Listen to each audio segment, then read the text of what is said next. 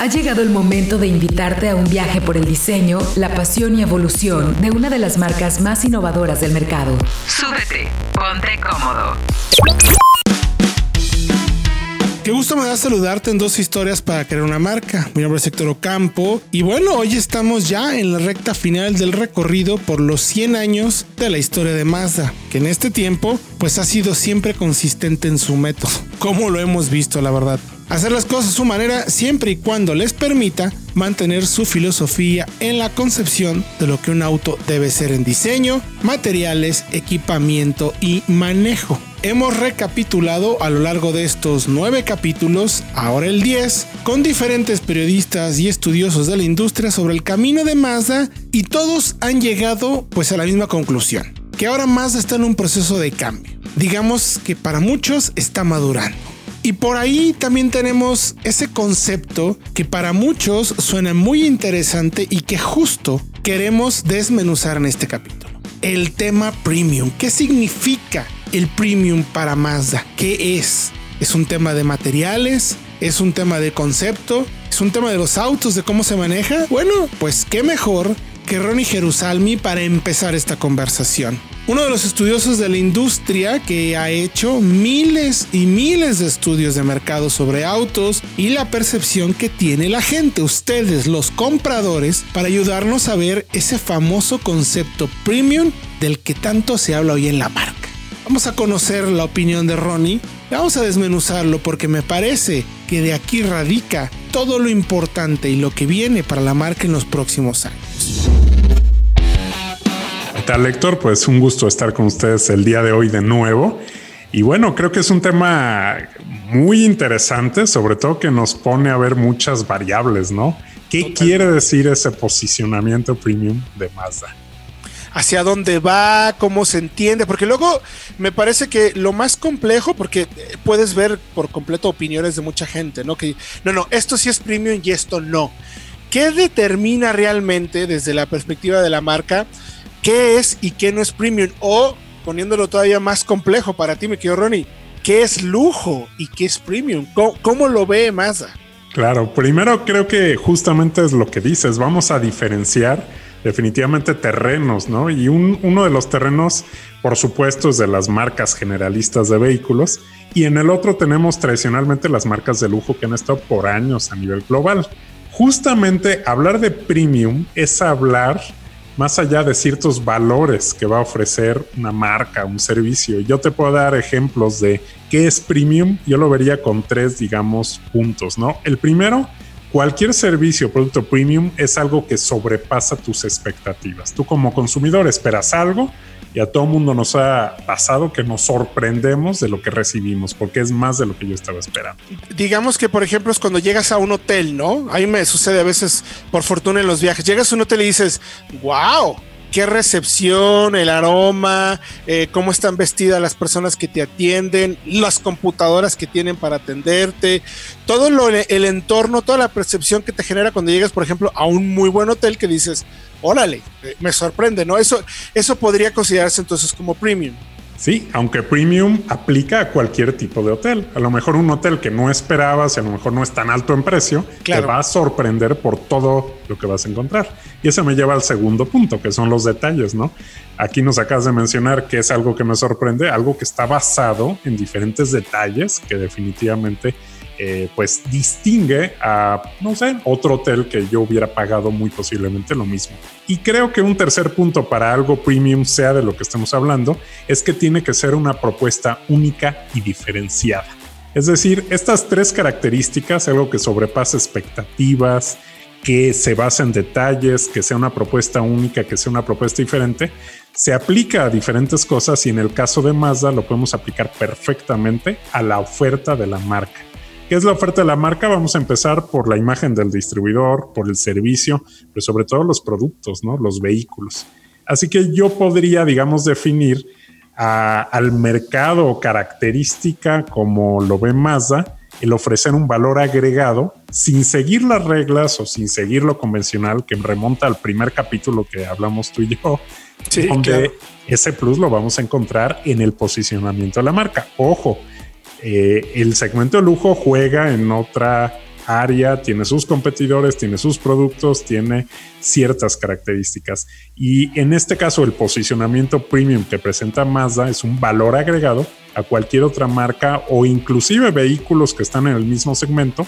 Va a estar el Mazda Premium, que es ese valor agregado que sorprende, que tiene detalles y que es una propuesta diferenciada. Ahora, también es importante, me imagino, me quiero Ronnie, eh, cómo lo que tú logras ver en los estudios de mercado, o sea, ¿qué, ¿cuál es la respuesta que tiene eh, la persona, el que estás entrevistando, justo cuando lo subes, por ejemplo, un Mazda 3, ¿no? Que fue pues tal cual donde empezó todo este concepto de la marca, ¿no? Justamente la respuesta es una sorpresa, se sorprenden. Y te voy a platicar en lo que hemos, y hemos hablado con miles y miles de consumidores, cuáles son los aspectos que les llaman la atención de un Mazda, ya hablando netamente de producto, ¿no? El primer tema es el diseño. Yo creo que eh, hay algo muy especial porque es un diseño sumamente emocional. Y justamente esa belleza está hecha en la simplicidad, ni siquiera tiene que ser líneas muy marcadas, sino en contexto el vehículo es una propuesta diferente y mucho más emocional que a lo mejor un vehículo que les hubiera costado casi el mismo precio o más en el mismo segmento. Entonces es la, la primer parte que les llama la atención.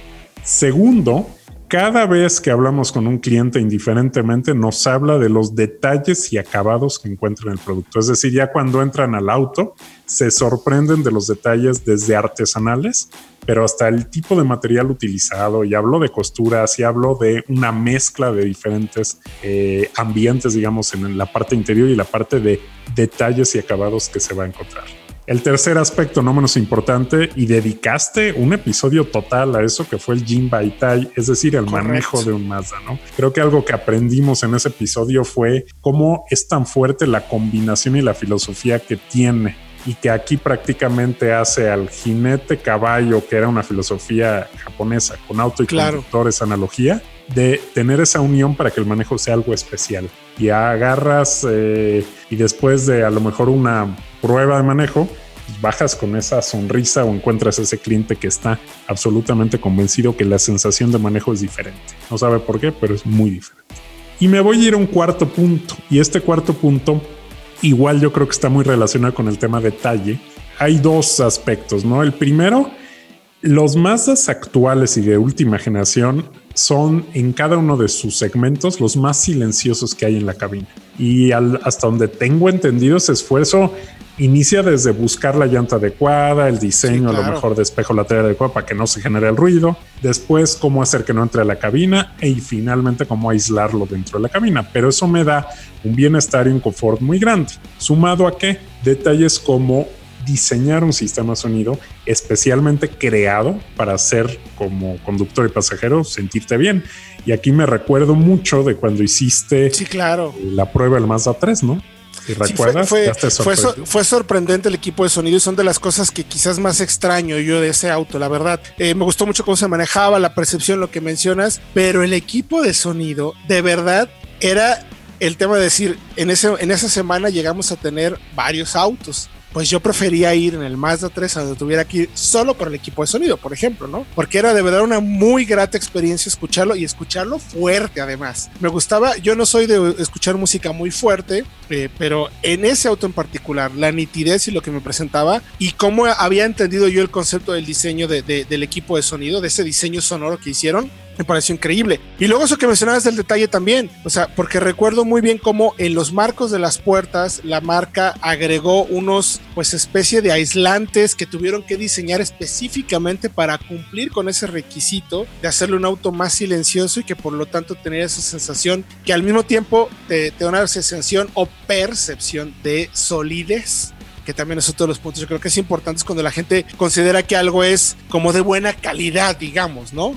Claro, todo, definitivamente todo lo que el cliente se lleva es emocional, es una percepción 360 grados de lo que toca, de lo que ve, de lo que siente en un producto y va mucho más allá de una ficha técnica. Por eso es que este premium o este Mazda Premium es un valor agregado muy importante que la marca lo utiliza para posicionar cada uno de sus productos. Y a mí es lo que más me sorprende, desde el auto más pequeño, no porque sea más pequeño o sea subcompacto significa menos. Tiene un ADN exactamente igual que el producto más caro que tienen, que a lo mejor vienen en diferente forma y para diferentes pasajeros, pero el ADN de la marca está presente. Recuerdo incluso hablaste de la tecnología Skyactiv y todos los detalles que le han puesto a sus productos, inclusive a lo largo de la historia, y llama la atención cómo están invariablemente en toda la gama de productos que tiene. Y esto lo hace eh, dar al cliente o le hace al cliente percibir ese valor que es el premium. Así que yo creo que es muy importante que diferenciemos estos dos conceptos. Mucha gente asocia lujo con premium, pero realmente premium es, es ese valor que podría estar básicamente en cualquier producto o servicio y que lo hace como una propuesta única y diferente contra las otras que hay, independientemente que haya un segmento de lujo punto y aparte. ¿Y cómo lo ha recibido el cliente de la marca? Eh, ¿Has hecho algunos análisis en donde has podido preguntarle a la gente que ya tiene un coche si entiende esta idea de premium, si lo ven? Porque es fácil luego también, como sucede, ¿no? Que la gente sí, como bien mencionas, confunde mucho el lujo con el premium. No es que esto es un auto de lujo. No, para el lujo, tales modelos o tales marcas, ¿no? O tales precios incluso, ¿no? Pero ¿cómo lo ve ya el cliente final de la marca, el que ya tiene un coche? El cliente lo percibe. Muchas veces es difícilmente, como tú dices, argumentarlo con palabras, porque las asociaciones nos llegan hacia diferentes lugares, pero invariablemente en su descripción, la pregunta es, ¿estás eh, contento con el auto? ¿Estás satisfecho? Recurrentemente oímos, estoy fascinado con mi coche. ¿Qué es que un cliente esté fascinado? Que encontró realmente mucho más de lo que estaba esperando. Igualmente sus comentarios de sorpresa para algunos en manejo, para otros en acabados, para otros en confiabilidad, para otros en tecnología, van a hablar de ese producto que pues se posiciona como está realmente desarrollado arriba de algunos otros, pero también que ofrece muchas cosas o características únicas y que son muy valoradas por el cliente, independientemente que lo argumente o lo vea, por supuesto, se da cuenta en lo que está viviendo prácticamente día con día y la sonrisa que el producto le puede llegar a sacar todos los días. Definitivamente un tema clarísimo de percepción y de cómo eh, al final ya cuando estás a bordo de un auto percibes eso, ¿no? Te das cuenta de esos pequeños detalles que, eh, como bien lo mencionas, es a lo, a lo mejor es difícil de argumentar porque muchos como bien mencionas, también creen que cuando es premium tiene que ser caro o debe de tener forzosamente materiales exóticos, por, por, así decirlo de alguna manera, pero no, en realidad es eso. Me, gusta mucho cómo lo has descrito, mi querido Ronnie, creo que nos queda a todos muy, muy claro que el tema premium, hacia dónde va la marca, tiene que ver con ese tema de la sorpresa y el dar ese, ese, ese extra, ese pequeño adicional que permite que digas, estoy entre algo que no había visto, que no había podido experimentar y que habrá algunos a los que sí, algunos a los que no, pero que me tiene finalmente contento y satisfecho, ¿no? Sí, inclusive en la labor de compra que se hace, el cliente empieza viendo qué ofrece, ¿no? Y creo que de ahí nace toda esta, esta parte de experiencia. Y repito, el, el ser premium te hace ser diferenciado, ser único, sobrepasa tus expectativas y esos pequeños detalles o grandes detalles al final son los que van a contar en esa sonrisa del consumidor. Oye, Ronnie, ¿tú sabes en qué momento la marca decidió irse por ese camino? ¿En qué momento dijo, puede ser una buena idea que empecemos a hacer un upscale en general de nuestros productos?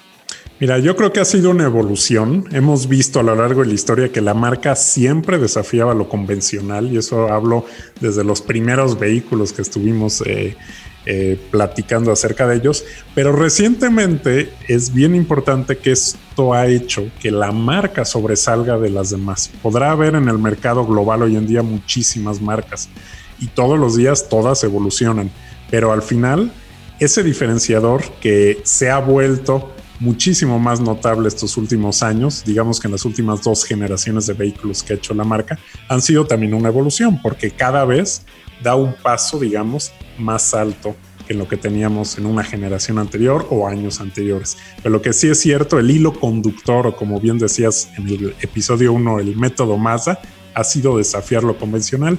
Hoy en día, con este posicionamiento que hace que la marca por sí sola tenga una propuesta muy particular.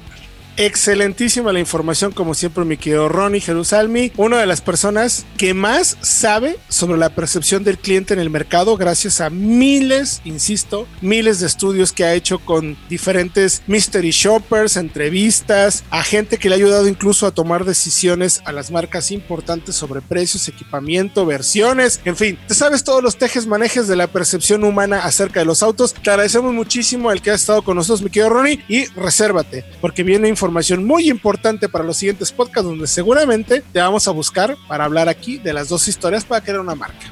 Seguro, con muchísimo gusto.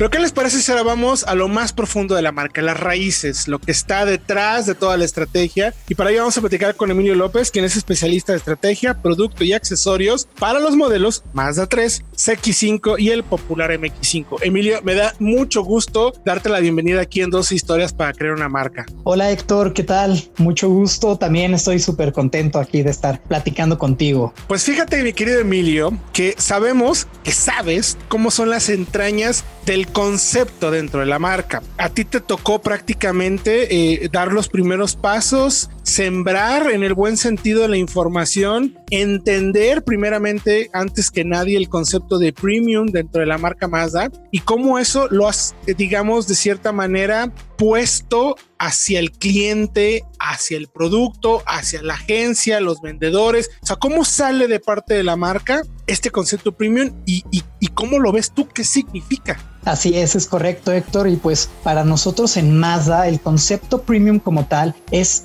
no tanto relacionarlo a una marca de lujo, es más bien la experiencia como tal y también que se vea reflejado en el producto que sea arriba de lo que tú estás acostumbrado, una experiencia que sea extraordinaria. Eso es lo que nosotros estamos buscando como tal con el concepto premium. Y pues bueno, en el caso de los productos, ahora con el nuevo Mazda 3 como se empezó a ver en el Mazda 3 y en CX30, toda esta séptima generación está completamente rediseñada. En el caso del interior, lo que hicimos fue prácticamente ubicar todo de nuevo, tanto botones, la sensación de los botones, el movimiento de los botones, todo se empezó desde cero y se estuvo pensando constantemente en el human centricity, que es esto que centra a la persona para desarrollar todo el producto. Y así fue como se fue desarrollando ahora sí que estos nuevos productos que estamos viendo en la séptima generación, en donde tenemos temas de sensación de materiales, el cómo suena también los materiales, se rediseñaron toda la posición, por ejemplo, de los de las bocinas, se estuvo trabajando muchísimo en todo del producto en esta cuestión para hacer una sensación premium y también que sea con mucho menor sonido, vibraciones y que te sientas muy bien al estar dentro de tu auto. Digamos que es un tema, mi querido Emilio, como de experiencia, pero que viene de la mano realmente de soluciones prácticas, soluciones que sí son reales. No es un tema de discurso, sino es un tema que va más de la mano del el material, lo que vemos, lo que tocamos. ¿Cómo le ha ido, por ejemplo, dentro de la marca? ¿cómo has comunicado ese concepto, por ejemplo, hacia los dealers, hacia el cliente final? ¿Cómo les explican o cómo determinas cómo contarle al, al cliente final este concepto premium? En primera instancia, se tenía que cambiar un poco este switch en donde todas las personas relacionan automáticamente el premium con algo o más caro simplemente o es algo de lujo. No, el premium es simplemente una sensación, es algo extra que te está dando. Entonces, ese fue como el lado que más se nos dificultó con los dealers y la primera forma en que los buscamos convencer y, y ahora sí que más bien comunicarles esta diferencia del auto era primero pruébalo, ve cómo te sientes, ve la sensación de los materiales, hace clic contigo, ve el tipo de, de sonido estás escuchando, es algo que esperarías de algo mucho más sofisticado, ve también el tipo de manejo. Eso fue un poco el enfoque que estuvimos tomando con nuestros distribuidores, al igual de estar haciendo diferentes, estuvimos comparando con diferentes productos de diferentes pues niveles, por así decirlo, para que... Segmentos también, claro. Así es, segmentos para comprobar en qué posición estamos y cómo es mucho más, digamos, una experiencia muy diferente e intuitiva estar dentro de uno de nuestros vehículos, al igual que manejarlos. Oye, Emilia, a ti al final eh, te toca pues configurar el auto. Eh, haces un análisis muy profundo de lo que se ofrece en el segmento, cuáles son los rivales más importantes, cómo o en qué te fijaste para dar ese concepto o ese valor premium que se necesita para no tener ni siquiera como que explicarlo, sino que tal cual como tú dices, no súbete al coche, manéjalo, compáralo y tú me dirás qué sensación te genera. ¿Qué tenías en la mente o qué tenías como reto principal para poder conseguirlo? Porque finalmente, insisto, tú haces todo ese análisis y lo tienes claramente, eh, te sabes de memoria la configuración del auto, ¿no? Así es, sí, sí, sí, pues ahora sí que es mi trabajo. Pero pues prácticamente en este tema, pues sí creo lo más difícil fue justo y creo el enfoque que agarramos mucho aquí en Mazda fue qué es lo que tú esperas del auto que tenga de equipo que sea tanto te facilite la vida, te facilite la experiencia, te facilite el manejo. Eso fue como nuestra forma un poco de pensar para estar equipando estos autos, esta nueva séptima generación y esta nueva sensación de auto premium. Eso era lo que estábamos buscando y eso es lo que principalmente, por ejemplo, en el Mazda 3 tuvimos de mucho enfoque. El ok, pues que es prácticamente lo que buscas, pues no sé, a lo mejor si quieres ir manejando y quieres un buen sistema de sonido, pues hay que tener ocho bocinas desde el principio, al igual también mayor comodidad y mayor seguridad a la hora de manejar, entonces solo debemos de tener un asiento de ocho posiciones, por ejemplo, y e ir avanzando, tener también en las memorias, tener un sistema Bose, por ejemplo, que también lo tenemos de 12 bocinas en donde fueron situadas en diferentes posiciones para también mejorar el sonido y además se hicieron muchísimos estudios de en qué posición ubicar las bocinas para percibir perfecto el sonido y de una forma mucho más nítida y que además te transmita pues una sensación de, de satisfacción al ir manejando tu auto. ¿Dónde dirías Emilio que están como los tres puntos clave para conseguir esa sensación premium, ese carácter premium que están buscando en el Mazda 3? ¿En dónde se encuentran estos tres? Fíjate, es una pregunta interesante. Creo el primero es la sensación de manejo, creo es lo más importante y sobre todo siempre más ha sido de lo más importante, la sensación que te transmite, el cómo se maneja el vehículo. Esa sería la, primera que pondría como el, punto premium en donde se nota la diferencia que tenemos frente a, a, otra, a otros vehículos y de diferentes segmentos. El segundo también es el confort que te entra en la parte interior, también la distancia que están los diferentes botones, que esto también tiene que ver con el confort. Tú no tienes que separarte del asiento, tu, espalda no tiene que separarse del respaldo para tú alcanzar cualquier botón en la consola. Esto también creo tiene que ver mucho y es en donde se ve la sensación premium. Y por último, los materiales que estamos utilizando, los diferentes plásticos, la forma y la piel y pues sí, diferentes materiales que estamos utilizando en general en, en la cabina interior de, de este vehículo. Para ti, Emilio, ¿qué es lo que más te gusta, por ejemplo, de este concepto premium? ¿Cómo lo aterrizas tú en algún ejemplo de la vida diaria, por ejemplo? El concepto premium, lo que más me gusta creo es es esa sensación que te da de diferencia, de cuando sonríes cuando estás estrenando algo o cuando estás usando algo y esa sonrisa que de que sientes que es algo de diferente calidad y que le dedicó muchísimo tiempo la persona que te está entregando ese producto. Eso es lo que más me gusta. Por ejemplo, en la vida diaria yo soy mucho de música, estar escuchando música y cuando estoy con unos audífonos de muy buena calidad y estar escuchando ese detalle es como esa sonrisa, el saber que pues no sé, esa experiencia que me está dando este producto es, es lo premium yo creo ese es lo que caso. Ahora por la contingencia no podemos manejar, pero al manejar el auto, por ejemplo, en Mazda 3, esa sensación que me transmite, ese momento premium al manejarlo es, es lo que más me gusta. Perfecto, mi querido Emilio.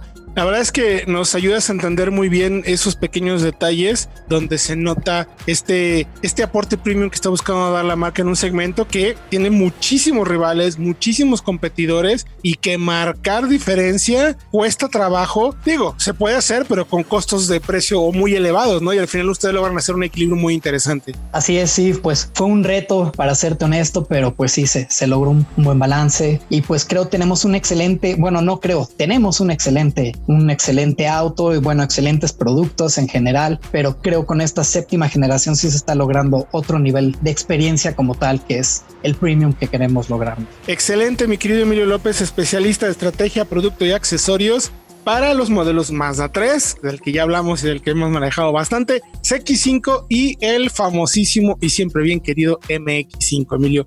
Te agradezco mucho que has estado aquí en dos historias para crear una marca, que platicáramos del tema y que nos ayudaras a entender cómo dentro de un auto este carácter premium se puede ver reflejado. No lo voy a decir de una manera sencilla porque ha de haber sido muy complicado, pero sí de una manera que genera una percepción que termina, como ustedes mismos lo mencionan, sorprendiendo al cliente, que es lo que Muchas gracias Héctor, pues también muy contento de haber participado y espero nos veamos pronto ya que termine esto. Esperemos que sí, mi querido Emilio. Muchísimas gracias por tu tiempo y por colaboración aquí en Dos Historias para crear una marca.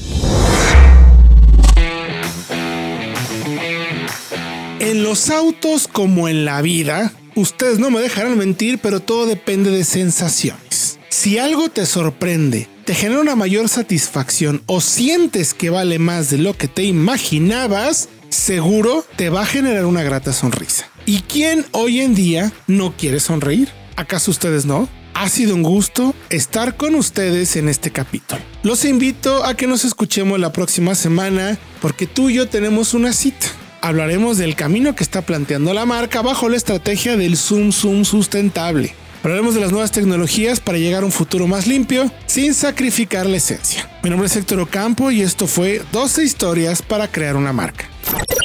Esperamos que hayas disfrutado tanto este viaje como nosotros. Te esperamos la próxima semana para llevarte a recorrer nuevos caminos.